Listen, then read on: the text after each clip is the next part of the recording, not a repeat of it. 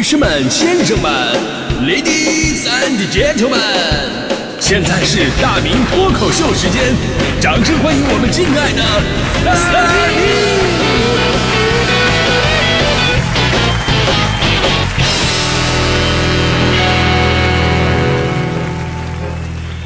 好，欢迎各位来到今天的大明脱口秀，我是大明。哎，说到出书这个话题啊，我个人的感觉就是这些年呢，爱出书的人越来越多了，那爱读书的人呢越来越少了，所以形成一个非常奇怪的悖论，就是你仔细品一品，为什么出的书没人看，但是还是有人坚持出书呢？难道这不是一件违背市场规律的事儿吗？后来我仔细想了一下，其实也很好解释，在经济学领域有一种买卖呢，叫做自产自销。一个人自己写啊，然后呢再自己买，一个人就完成了一个经济闭环，多完美，对吧？你要问我为啥知道那么多，很简单，我是出了两本书的人，我目前正在筹备写第三本书，真的，我发现这出一次书太费钱了。就那天我在翻看我自己写的前两本书的时候，我突然感叹，真的，时间可以改变一个人啊！第一本书是二零一四年年末出版的《不吐槽不快乐》，内容风格犀利啊，针砭时弊。那第二本书呢？世界是平的，是在二零一八年上半年四月份出版的。这个四年的时间跟经历，真的让我柔和了不少。所以那本书啊，更多关心的是社会、人文、游戏、人生。就这两本书，说实话都挺好。（括号现在各大电商均有销售啊。）但是我一直有一个纠结，就是第三本书的风格到底应该是怎样的呢？是继续收集我平时写的脱口秀的杂文呢，还是说写一些个人的生活故事呢？那这事儿这真的很矛盾。因为我想到一个问题，因为我毕竟不是名人，对吧？我如果写自己的生活经历啊，他不是所有人都愿意看。但后来我又想到了另外一个问题，就是其实我写别的吧，也没多少人愿意看。现实太扎心了。所以呢，作为普通人出书真的挺难的。我觉得我的心理活动我就能写一本书了。大迪当时还给我出主意，说大明哥有句话说得好，想出名先出书，想出书先出事儿。我谢谢你对我的祝福。不过呢，有人出书纠结，但是有的人出书真的太简单了。昨天呢，我相信很多朋友都看到这个新闻了啊，还真的有点颠覆我的文化观。说近日啊，吉林省公安厅某领导出了一本奇书，名字叫做《平安经》。据说这本书刚一面世，在吉林省就引起了轰动，而且受到了无数追捧。比方说，在五月份的时候呢，当地的政府机构的微信公号啊，就发布了一篇读后感。啊，说的也特别的有文采啊！说庚子之春不同寻常，临风听雨，焚香默坐，拜读如林巨制《平安经》，何书扬手，星辰出晴，心绪豁然，宇宙天地万物众生自然自在。皆在一念一念念念，就还有公号呢，在文末发表了很多拜读《平安经》之后的感悟啊、感言啊，说官员阅读此书，领悟初心使命；学者阅读此书，顿悟平安哲理；商贾阅读此书，企业平安无虞；民众阅读此书，安享世间太平啊。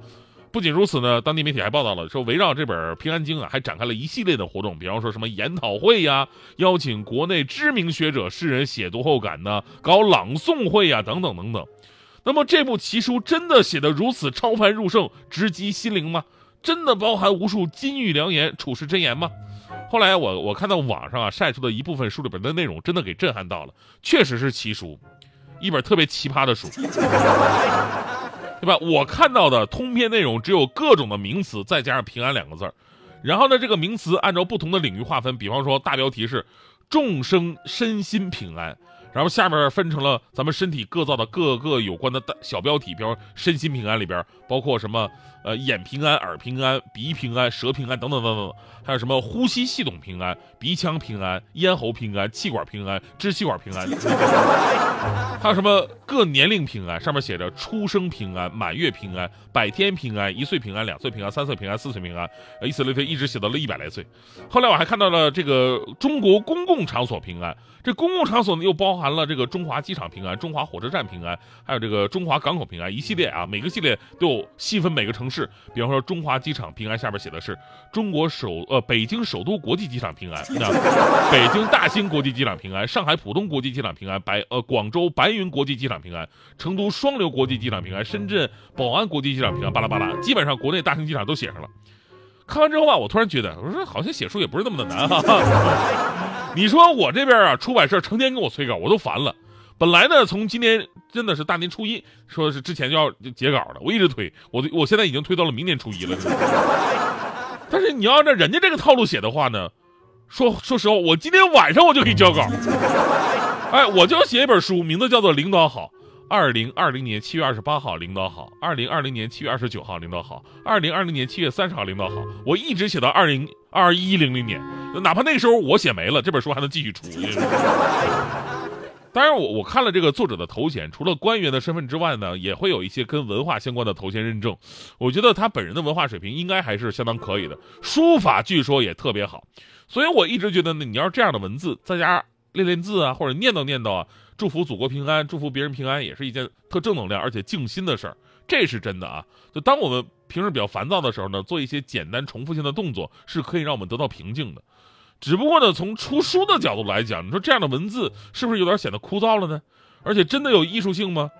哪怕说你把这本书你写出来当一本字帖你出版，也不会有这种争议呀。而最新的消息更是火上浇油，人民出版社声明了，说从未出版《平安京》。哎，这事儿就有点大了啊！这很可能还涉嫌假冒了正规出版社的名义，在法律上可能属于非法出版物，所以我们还是静观其变啊。尤其我还挺替那些就是找来捧场的那些学者们挺闹心的。你说这样的文章让你写读后感，你会怎么写啊？这本书好，这就 便于记忆啊。我平时吧，这个经书我看的不多，我不知道这种形式算不算是一种经的一种固定的模式呢？但是我印象当中比较流行的什么《金刚经》啊、《地藏经》啊，它都不是这么写的呀。这格式其实特别像我，呃，上大学那会儿我看过的一个孟京辉执导的先锋实验话剧，名字叫《我爱叉叉叉》。我不知道朋友们对这个话剧有没有印象，看没看过啊？这个话剧你放到今天都特别的诡异，就是一排人站齐了，然后挨个说我爱什么什么什么，然后呢每一句台词都是我爱什么什么什么，没有任何逻辑和剧情，一点故事性都没有，所以跟这个特别像。我还特意找了当年的这段台词，我给大家伙念一念：我爱祖国，我爱人民，我爱老师，我爱同学。我爱集体，我爱荣誉，我爱文明，我爱礼貌，我爱学习，我爱劳动，我爱科学，我爱公务，我爱四化，我爱接班，我爱政治，我爱纪律，我爱组织，我爱原则，我爱秩序，我爱道德，我爱清洁，我爱卫生，我爱锻炼，我爱春游，我爱听写，我爱值日，我爱白衬衫，我爱蓝裤子，我爱红领巾，我爱黑板报，我爱白球鞋，我爱红缨枪，我爱绿书包，我爱自来水，我爱早自习，我爱晚自习，我爱五讲四美，我爱友谊第一，我爱乡村女教师，我爱列宁在十月。巴拉巴拉巴拉。然后后面呢，基本上都跟这是一个套路的，真的你很难想象这些演员就一动不动的我爱了一个半小时，但你更难想象台下的观众一动不动的看着他们我爱了一个半小时。当时看完我我特别佩服这些演员，真的记台词儿不是最难的，记台词儿顺序它才是最难的。我跟你说，所以呢，我我突然我受到一个启发，我可以给就是来捧场的学者们我提个醒，对吧？如果你不知道怎么写的话呢，咱们可以用。就是这部话剧，当时观众对这个话剧的印象，来给这个《平安京》写读后感，可以这么说，这是一部靠听觉就可以欣赏的话剧，这是一部充满了历史画面的话剧，这是一部中国剧坛从未尝试过的话剧，这是一部不需要被完全理解的话剧。一句话紧接着又一句话，我来不及思考，每一个词汇都像一枚炮弹一样，一直冲击我的耳朵。没有故事，只有立场，我完全跟不上每个人想表达的内容，也体会不到每个人每句话的意义。重复的力量太强大，但我最后几乎想不起来任何一句台词。也许这就是这部戏想要表达的，看似表达了全世界，却什么也没有表达。我最爱的音乐会重复一百遍，每一次谈恋爱都成熟了一点。今天你打雷雨天，我才不妥协，只要有地图我就敢冒险。的头发自我的很明显，快乐随时存在，拒绝了。